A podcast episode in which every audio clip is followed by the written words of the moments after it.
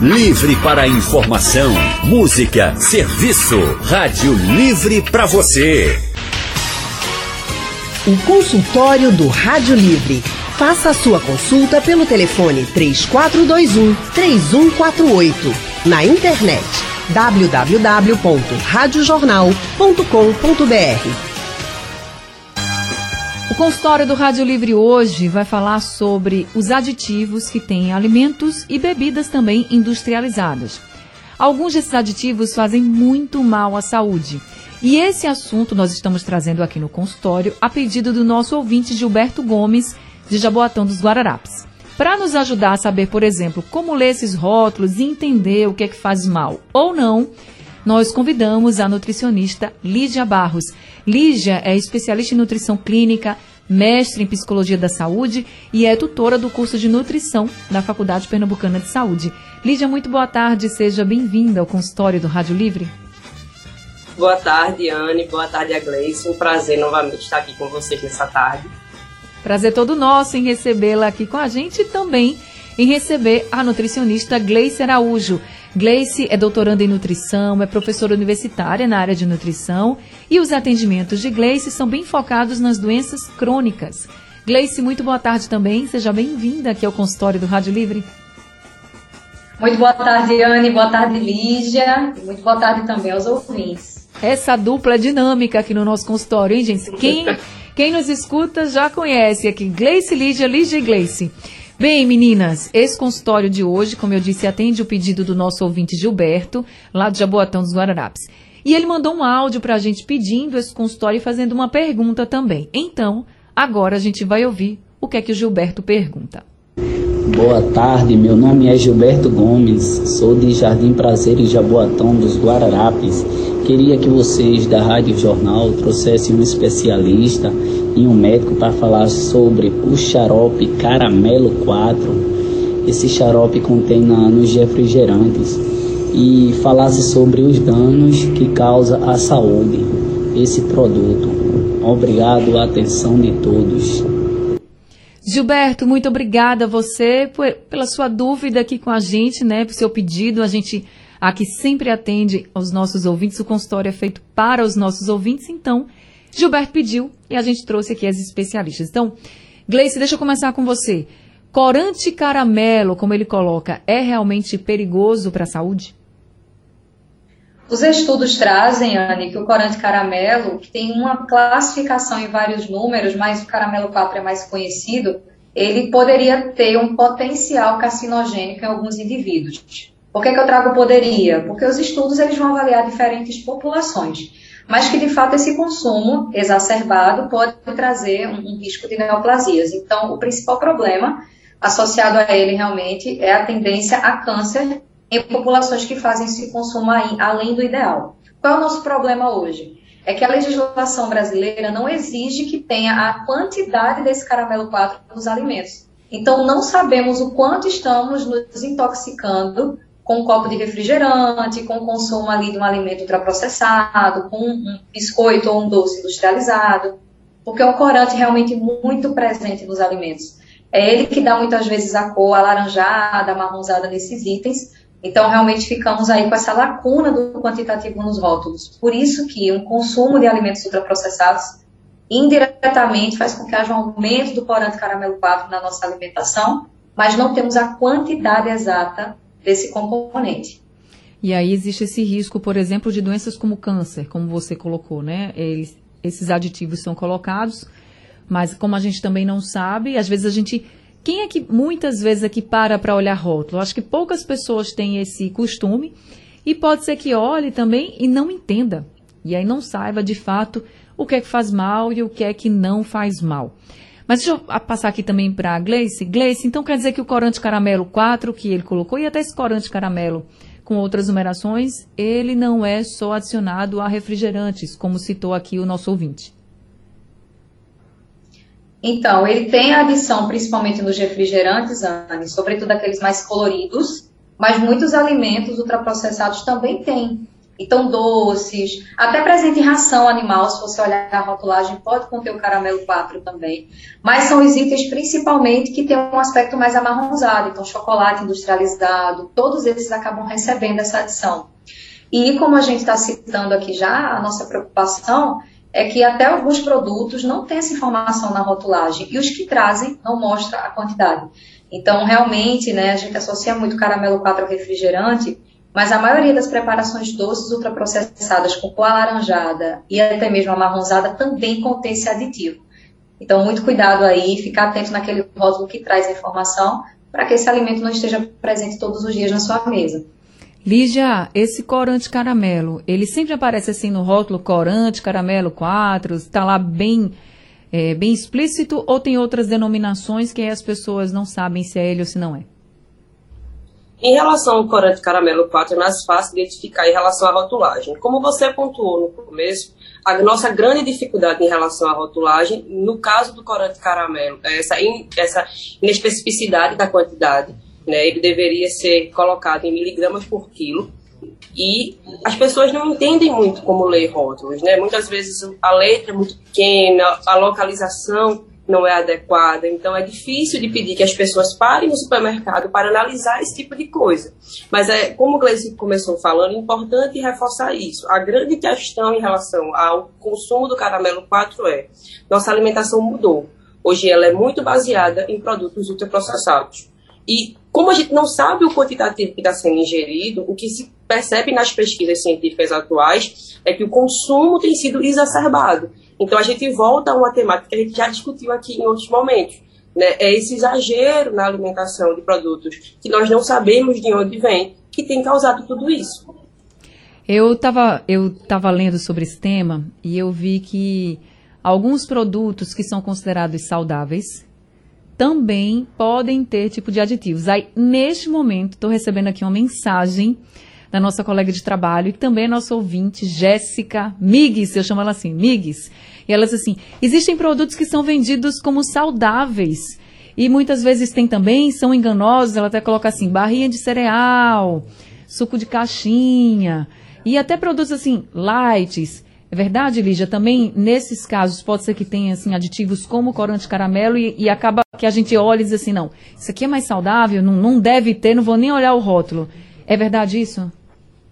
É sim, Anne. É, aí volta a história, né? Sempre leiam os rótulos. Sempre tenham atenção ao consumo. Cuidado com esses alimentos tidos como saudáveis. Né? É importante vocês entenderem que os aditivos alimentares eles são importantes para a industrialização, eles mantêm o tempo de prateleira maior, existe um motivo. A grande questão que estamos discutindo aqui é a forma como consumimos, o exagero e a necessidade de mudar essa legislação. E muitas e muitas vezes nessa ideia de comer saudável, a gente procura opções mais rápidas né, e não olha o rótulo tem aquela história do alimento que é sem glúten e você vai consumir porque é saudável. Então a gente volta à história. A alimentação do, da população brasileira ela deve ser sempre baseada no mais natural possível, naqueles alimentos que você conheça. Né? Porque quanto mais tempo de prateleira, provavelmente aquele alimento passou por um processamento maior e tem mais aditivos. E aí o potencial cancerígeno, como o Gleice começou falando, tem sido discutido sim em todos os estudos. A gente precisa ficar muito atento nos rótulos. A gente está falando aqui do corante caramelo, que é um dos aditivos, né, que são utilizados nos alimentos industrializados, mas existem outros que a gente também vai conversar durante o consultório de hoje. Esse consultório foi pedido pro, pelo nosso ouvinte Gilberto Gomes, que perguntou sobre o corante caramelo, que tem bebidas como refrigerante e tem alimentos também. E para nos ajudar a saber como ler esses rótulos, a gente está conversando aqui com as nutricionistas Lígia Barros e Gleice Araújo. Já temos alguns ouvintes com a gente. Um deles é o Luciano de Tegipió. Luciano, boa tarde para você. Seja bem-vindo ao consultório. Boa tarde, Ana. Anne, boa tarde às doutoras. Tudo bem com vocês? Tudo bem com você? Tudo bem, graças a Deus. Agora recuperando da chuva, né? É verdade. Vamos embora. É época dela. É, a pergunta que eu quero fazer é o seguinte, Anne. É, eu estava lendo um pouco a respeito do, dessa questão do caramelo, e o caramelo 4, na verdade, e a gente sabe que a mistura do caramelo, o açúcar puro derretido vira o caramelo. Porém, o caramelo 4, ele é cheio de aditivos, né, que faz mal à saúde.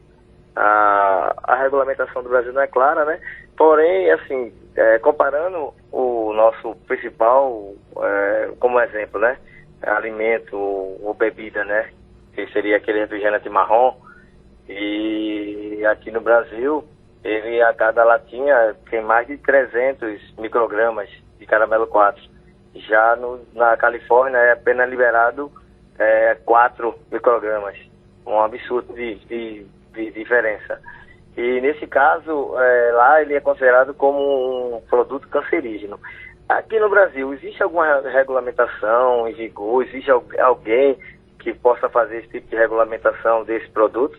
Que quando a gente fala sobre caramelo, as pessoas assim que não, não costumam ler, vão achar até que derretendo açúcar para fazer aquele caramelo, ele está fazendo mal à saúde. Era bom que ficasse uma coisa bem clara, para que a gente não ficasse com dúvida, ou até mesmo algumas pessoas com neuro de, de do produto que não faz mal, né, consumido moderadamente.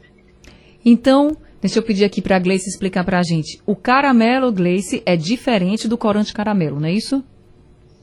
Sem dúvida, foi muito bom, Luciano, ter trazido essa contribuição para a gente, porque de fato o caramelo tradicional, que é obtido ali pelo aquecimento do açúcar cristal, que é muito utilizado na confeitaria, ele só teria ali como produto final caramelo por si só, natural.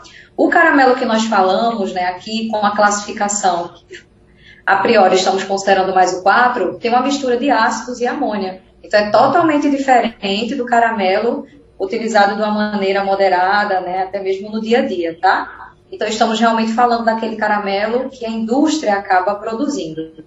Luciano também perguntou quem seria o órgão responsável por essa padronização. Quem está é, responsável por avaliar tudo isso é a Anvisa, tá? Inclusive, ela emitiu algumas notas, as últimas em torno de 2013, 2015, sobre isso, né? é, esclarecendo aí para o consumidor que teria alguns limites que não trariam riscos à saúde, mas o que estamos conversando aqui é que, de fato, os rótulos brasileiros ainda não trazem esse quantitativo.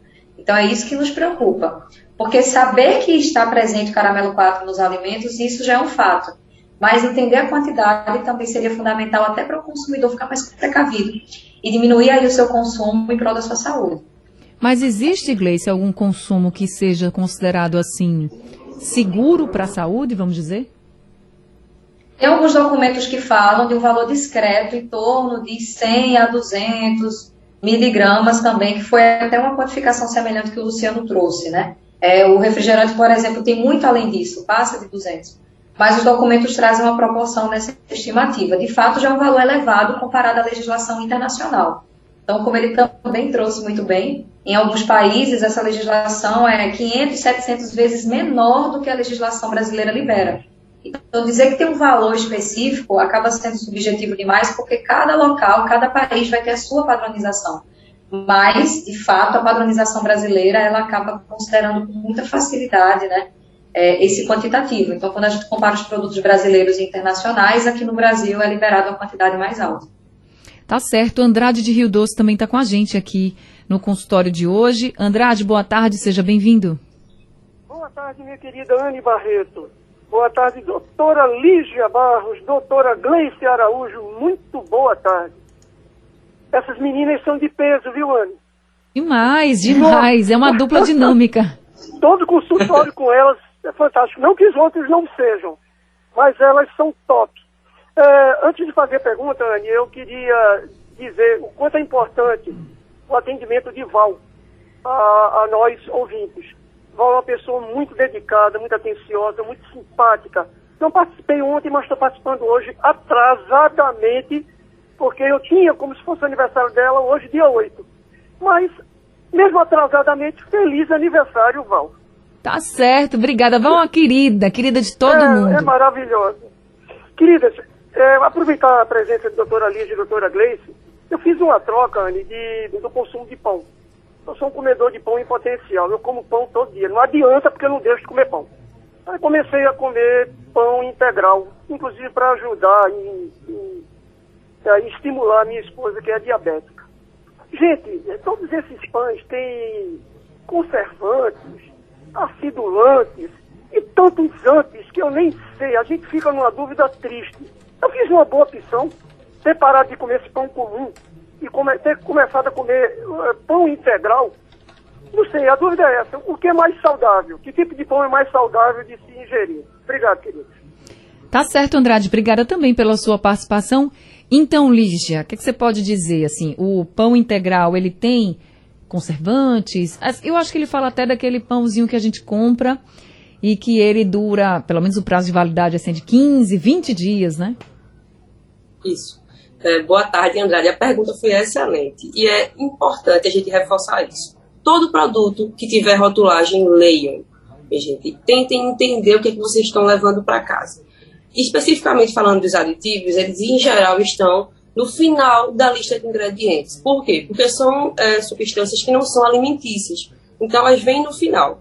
Em relação ao pão integral, ele é um alimento super nutritivo e a gente sempre estimula o consumo, porque as fibras elas vão diminuir a glicose do sangue, reduzir as gorduras no sangue também, ajudar a regular o intestino. Então, o pão, como é muito presente na nossa cultura alimentar, ele pode ser, sim, o pão integral, um bom aliado para nos ajudar.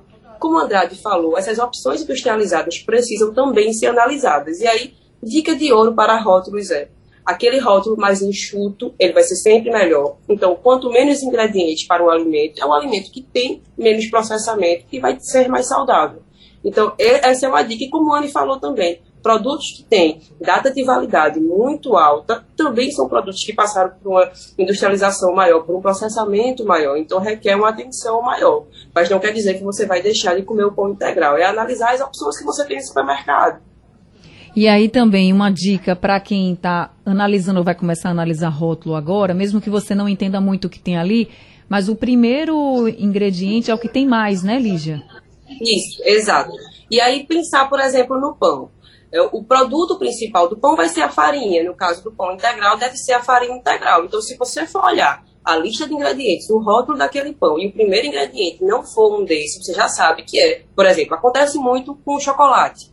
Às vezes você vai comprar um chocolate e o primeiro ingrediente é açúcar. Não deveria ser. Né, já que é, a matéria-prima de chocolate é o cacau. Então, isso já é uma boa dica para você entender como é que aquele alimento foi feito. Tá certo. A Esline está perguntando aqui pelo painel interativo, Lígia, se as granolas que são vendidas assim no supermercado, elas também podem ser prejudiciais à saúde, porque elas assim, tem vários itens como passa, como castanha, mas está lá, embalado. Veja, porque fica difícil, né? A gente sabe que a indústria também salvou muito a gente com relação a alimentos, né? Que tudo que a indústria vende é ruim, não, gente. Não é assim também. Mas, aí a gente, quando está falando de rótulos, a gente está trazendo um alerta para ver alguns aditivos, alguns conservantes que, isso, que eles podem sim fazer mal à saúde. Aí a granola, que é um alimento que a gente diz assim, ah, a granola é legal para a saúde, é saudável, você vai lá comprar, tá lá empacotada, tem, tem passa, como ela diz aqui, tem castanha. Aí ela pergunta, será que também é prejudicial à saúde? O que é que você pode dizer para ela, Lígia? Então, muito importante, Anne, a sua fala e a dúvida dela para lembrar disso. Né? A gente não está condenando a industrialização. A gente só lembra que precisamos sim ter cuidado com alguns produtos. A granola é excelente, justamente porque traz esses elementos diferentes. A gente sempre fala das oleaginosas, castanhas, amendoim, que trazem gorduras benéficas para o corpo.